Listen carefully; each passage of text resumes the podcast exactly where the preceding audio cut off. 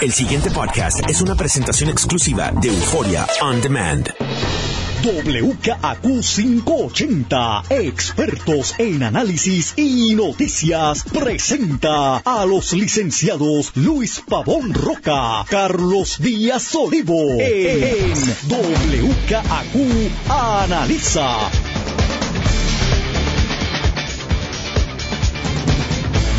Muy buenos días, amigas amigos. Soy Luis Pavón Roca. Le doy la bienvenida a WKQ Analiza. Don Carlos Eduardo Díaz y Olivo. Soy Luis Eduardo Pavón Roca. Buenos días y feliz día del trabajo. Donde Se celebra trabajando, ¿no? Se celebra el, no, eso puede ser así. Yo- Nosotros. qué mejor honra que trabajar donde tú reconoces a los trabajadores. Pero que me está curioso que un día de esta naturaleza no hay ningún tipo de reflexión en los medios de comunicación mayor en términos de qué representa precisamente en la realidad en que vive el mundo, en la que vive, en este caso Puerto Rico, sobre esa figura del trabajador y, el tra- y, y cómo la realidad tecnológica, las realidades del mercado, la dinámica de la política, la crisis económica, en el caso particular de Puerto Rico, requiere o nuevos ajustes o hace más pertinente que nunca antes eh, un movimiento organizado y un repensar de toda la legislación. No hay nada, Luis. Para que tú veas, entonces, y no hay ese replanteamiento ni siquiera de los líderes sindicales, que siguen con, con Bueno, la... pero los líderes sindicales no celebran este, celebran el primero de mayo. Está bien, pero es lo mismo. El primero tampoco hay Tampoco una, hay una la reflexión reflexión, sí. profunda y siguen con las mismas técnicas y el mismo lenguaje del siglo XIX. Pues no hay, no hay. eh, Ni, entonces, de lo mismo podría pasar desde el punto de vista eh, empresarial. Tampoco hay una articulación más, más seria, profunda del arreglo capital-trabajo. Pues, eh, me, me- se me está curioso este cómo los días pasan y entonces incluso fechas que tienen su razón histórica de ser, no hay ni por los que deberían ser protagonistas de esto, ni siquiera, es decir, esto es un espacio de gratis, forzado, eh, que, que, que te da, te da, te daría una oportunidad de tú, tu mensaje llevarlo, porque como no hay mensaje, no se lleva.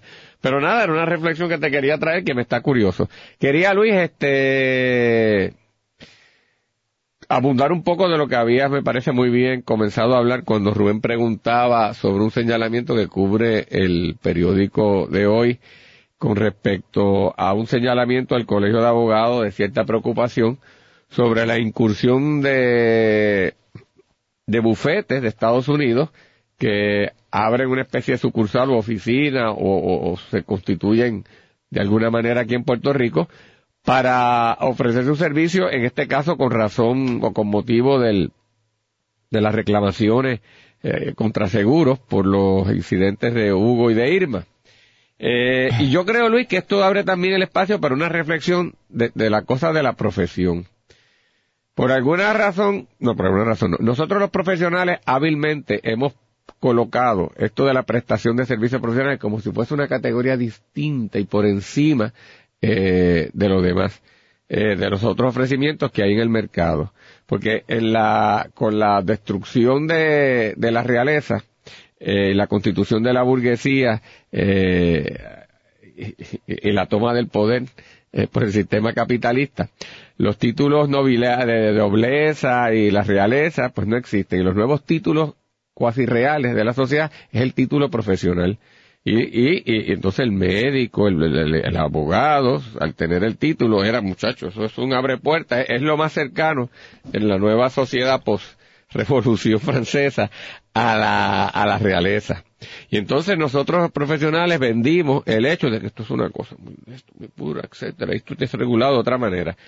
Pero ahora pregunto yo, la regulación de la venta de carne, donde, y de comida, de medicamentos, y el que se dedica a eso, tanto riesgo más para la sociedad tiene como el de un servicio profesional. Mas, sin embargo, esa mística no existe porque la creamos nosotros. Y de ahí vendimos toda una cosa de los anuncios. No, un profesional no se anuncia porque eso es para un comerciante. Embuste. La misma necesidad de transmitir un mensaje, porque un anuncio no es otra cosa que una transmisión de mensaje sobre el ofrecimiento de un producto y el precio, que es el lenguaje del capitalismo. El capitalismo opera y la libre empresa a base de toma de decisiones individuales que cada uno de nosotros tomamos sobre qué producto, qué servicio yo quiero y a qué precio se ofrece. En la medida que tú pones traba a la comunicación de esa, de esa, de esa información, tú dificultas la eficiencia en la toma de decisiones. Y eso opera para comprar un pedazo de carne, como para comprar pan, como para comprar ropa, como para comprar un auto, como para buscar un boleto de avión, como para la compra de un servicio profesional. Y los profesionales lo que hemos hecho por décadas y por siglos, entorpecer esa situación para favorecernos a nosotros, crear grupos y gremios exclusivos, subir los precios y vivir en un paisaje este, cómodo. Y esto es bueno que, que, se, diga para que la gente que no es profesional sepa el gran emborujo que hemos creado nosotros los, profesionales. De igual manera hemos creado toda una serie de disques en protección de la calidad de barreras artificiales al comercio. El ejercicio de la profesión, Luis, el ejercicio de la medicina, por ejemplo, y, y paso ahora a los abogados, es la misma en cualquier parte de Estados Unidos que aquí. Debería, una vez tú, of care una vez tú obtienes el título de medicina en una universidad acreditada de Estados Unidos, tú deberías poder ejercer la, la medicina en cualquier sitio del, de, la Unión, porque el estándar es el mismo. Ah, ah, pero para protegernos y cerrar, yo te pongo unos requisitos y digo, no, esto es embuste, es embuste. Lo mismo pasa con la profesión. Nosotros lo, montamos en toda una teoría de, la tradición civilista, que tiene también su lógica y su peculiaridad. Pero en realidad tú podrías estar... Una gran ficción. Una gran ficción, pero es una de esos de, de, autopreservación de un gremio para cerrarle las puertas a otro profesional que venga que ahora curiosamente opera en contra de nosotros, porque nosotros que queremos ir a otro sitio no lo hacemos. Y yo creo que, te lo traigo ahora, porque llegó el momento de que el Tribunal eh, Supremo de Puerto Rico permita aquí la toma del examen multistate para que los puertorriqueños y puertorriqueñas, cuando cogen la reválida, estén en una, una mejor pues, posesionamiento para poder también practicar en los estados, porque al fin y al cabo el sistema constitucional es el mismo, gran parte de la legislación comercial es la misma, gran parte de la cosa procesal civil y procesal criminal básicamente es la misma, y es más, y es más, y en la figura estrictamente civilista hay figuras afines también en el, en el sistema tradicional de common law, y cada vez hay una, un, empate eh, y una sincronización de forma eh, en la profesión que lo que hacemos es atrasar a nosotros mismos. Por eso cuando yo veo estas cosas del colegio de abogados, a mí me, causa una honda preocupación. Porque lejos de ayudar al consumidor y lejos de ayudar a un desarrollo económico y a potenciar a los puertorriqueños y puertorriqueñas, en este caso abogados, que incluso puedan ofrecer mejor sus productos fuera de Puerto Rico, lo que hacemos es que los anclamos. Entonces, total, ese señalamiento, te digo yo que a diseñar transacciones, si los CPA se inventaron esto hace tiempo. Los CPA en sus ofrecimientos profesionales, los que eran una vez los Big Four, eh, Big Eight por Big Four, siempre han tenido en sus ofrecimientos, además de lo que realmente hace falta una licencia, y, que eran originalmente las sociedades de CPA, que era para la cosa de auditoría y para certificar estados financieros, eventualmente evolucionaron y daban también servicios contributivos y daban también servicios de asesoramiento eh, en los servicios contributivos tenían muchos abogados y en los servicios de asesoramiento muchos ingenieros, eh, sistemas de información industriales, etcétera. Y esa gente desarrollaba y en general eran rainmakers también del buffet, de, la firma. Y cómo yo no lo podía hacer socio porque era socio el socio supuestamente era CPA. Crearon una categoría que es principal, que es lo mismo que un socio sin decir que es socio. Tú, pues, tú, lo, lo pactas, estableces el contrato y llega a lo mismo. Pues lo mismo. O sea, es que la gente no se da cuenta que para eso es que uno está, para ser creativo y puedes hacer, o sea, tú puedes crear aquí eh, una oficina de ese bufete estableces el, uno con licencia aquí y puedes hacer mediante arreglos contractuales, según tu trae perito, según trae secretaria, según trae aquí, una contratación y un arreglo de otra manera. O sea que 20.000 mil maneras hay en la realidad eh, contractual y de diseño para hacer, eh, para abrir espacios a esto. Así que no lo van a poder impugnar. Pero aparte de eso, Luis, que, que porque e, esa pequeña pelea todo puede pasar y puede encontrar un juez, un tribunal que haga cualquier cosa proteccionista es la reflexión mayor de cómo se sirve de verdad al profesional de aquí, abriéndole puertas, eh, eh, eh enmarcándolo en, un mercado potencial natural que es de Estados Unidos Y nosotros lo que nos circunscribe es un provisionalismo estúpido sin, sin mayor reflexión. Porque ese artículo no debió haber salido sin un pensamiento sobre esto. El colegio de abogados no debió haber hecho un pensamiento sobre eso sin reflexionar más profundo sobre este tipo de cosas y pensar si eso de verdad a los puertorriqueños eh, les sirve. Pero es a, lo que debo y lo empato con lo que empecé del Día del Trabajo, Luis. Nosotros no podemos salir de la discusión tradicional que año tras año, semana tras semana, hablamos de los mismos issues. Es una cosa de incapacidad de ver más allá, de pensar, de, de, decir, ¿por qué esto es así? ¿Por qué no tiene que ser así? Es decir, hemos perdido la capacidad de pensamiento crítico, aún en, en áreas fundamentales. Y esta cosa profesional de los abogados y la abogada es ya tiempo de, una cosa, Luis, de, decimonónica, que yo creo que hay que por lo menos cuestionarla eh, y repensarla. Déjame traducir varias de las cosas que tú dijiste en Arroyo Habichuela. Eh, posiblemente la profesión legal sea la única que transferir la práctica fuera de Puerto Rico sea muy difícil por hechura nacional, porque nosotros y nuestro Tribunal Supremo escogió hacerlo así, y me explico. Cuando usted es médico, y usted debe conocer varios médicos que ya se han ido de Puerto Rico, fundamentalmente usted se monta un avión, tiene que hacer unos trámites eh, burocráticos en el estado a donde usted se pretende relocalizar. Pero una vez usted presente sus credenciales y paga unos fees típicamente, se registra en, los libros del, Estado como un practicante de esa profesión, usted al otro día. Usted se baja del avión. Si el, que, si el que lo contrató usted sabe lo que tiene entre manos, que usualmente es un hospital o un grupo médico, cuando usted se apea del avión ya tiene su licencia Tal vez tenga que ir a firmar en algún sitio. Y usted al otro día rompe a trabajar. Si usted se pega igual, eh, parte de la clave en esa dirección es que esas dos profesiones revalidan con reválidas que son norteamericanas. El proceso de los médicos que empiezan estando en la escuela de derecho. Los llamados boards. no, no, no, no, no. Tú estás hablando de especialidad. Estoy hablando de la licencia médico, la licencia SATA. Ajá. Los llamados STEPS. Entonces cogen un examen primero y después cogen otro. Pero ese examen es el mismo.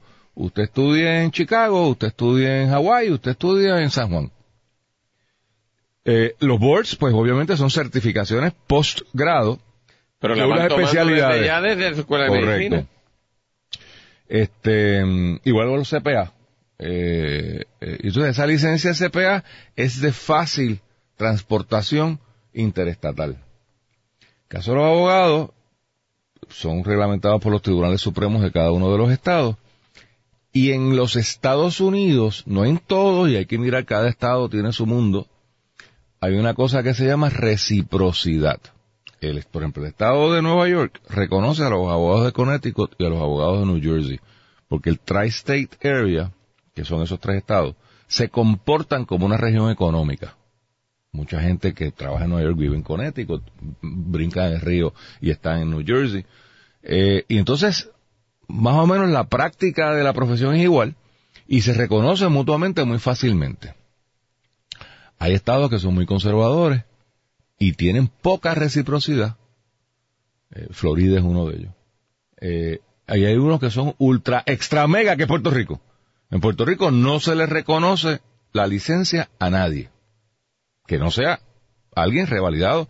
Y es la, la revalida de nosotros, la hace el Tribunal Supremo para los puertorriqueños.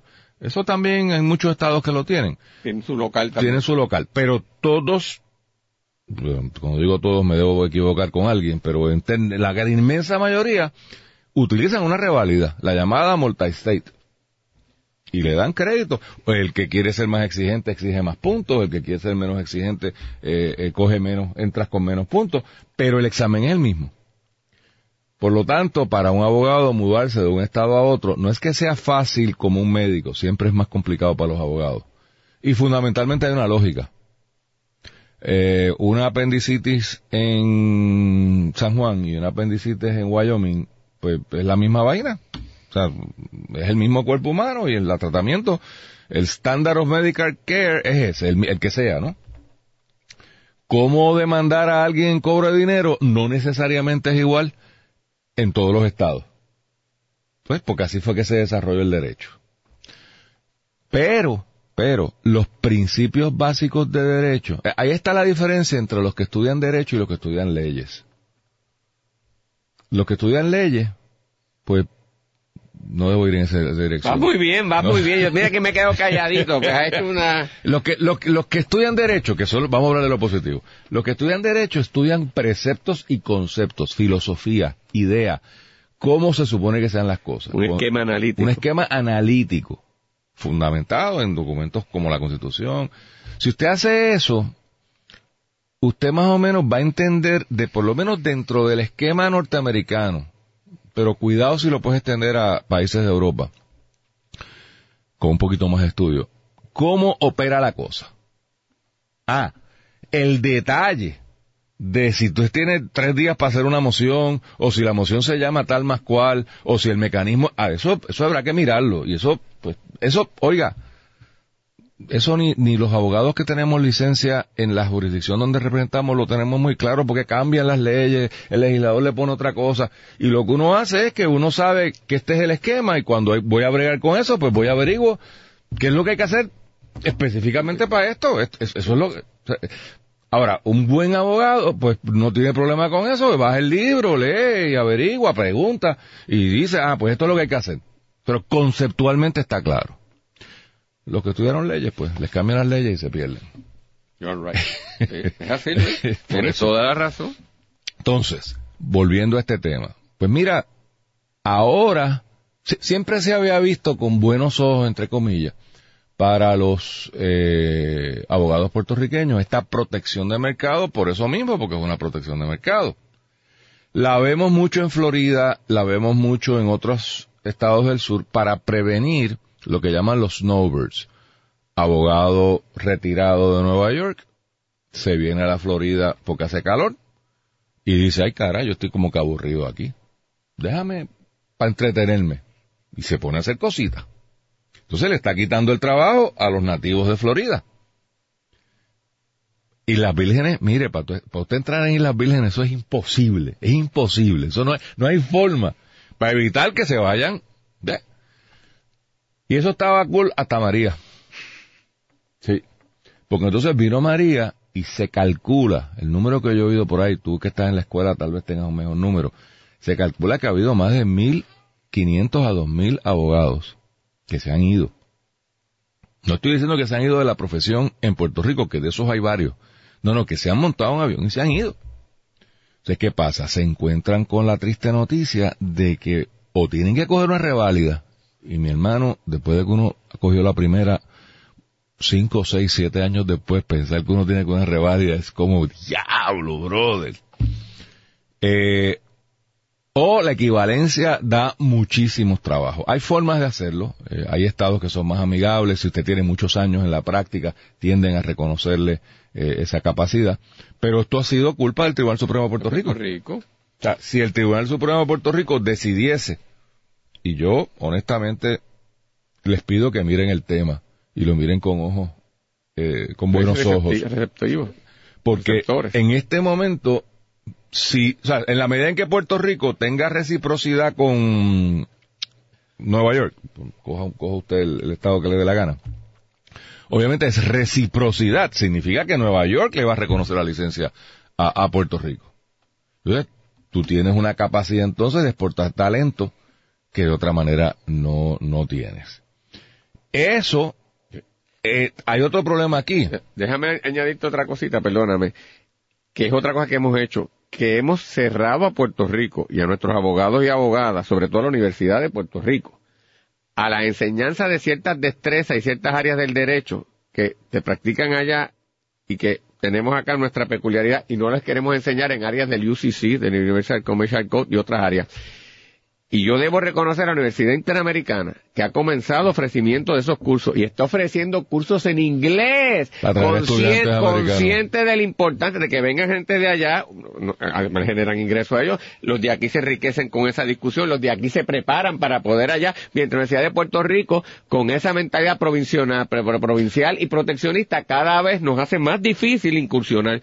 Oye, no hay manera de cambiarlo, porque lo que hay hay unas mentalidades obtusas que no hay manera. Lo, el otro tema que habría que mirar eh, y es el que está on point aquí. Eh, en Estados Unidos esta discusión se da en la ABA y, dentro de los diferentes estados. ABA es la American Bar Association, el equivalente al Colegio de Abogados, pero a nivel eh, de Estados Unidos. y es como tú manejas bufetes multijurisdiccionales. En, en los bufetes de Estados Unidos, los grandes bufetes de Estados Unidos, tienen oficinas en 20, en 20 ciudades. Y obviamente, eh, por ejemplo, mi, oficina tiene una relación estrecha con Holland and Knight. Eh, pues Holland Knight tiene oficinas en Miami, en Fort Lauderdale, en eh, Boca Ratón, y por ahí siga Washington, eh, Boston, Connecticut. Pues mire, los abogados de Boston típicamente fueron reclutados en el área y tienen su licencia de Boston. Pero es un servicio útil les voy a dar un ejemplo, case on point. La gente que está en Boston tiene una experiencia en quiebra, porque allí se practica mucho esa vaina.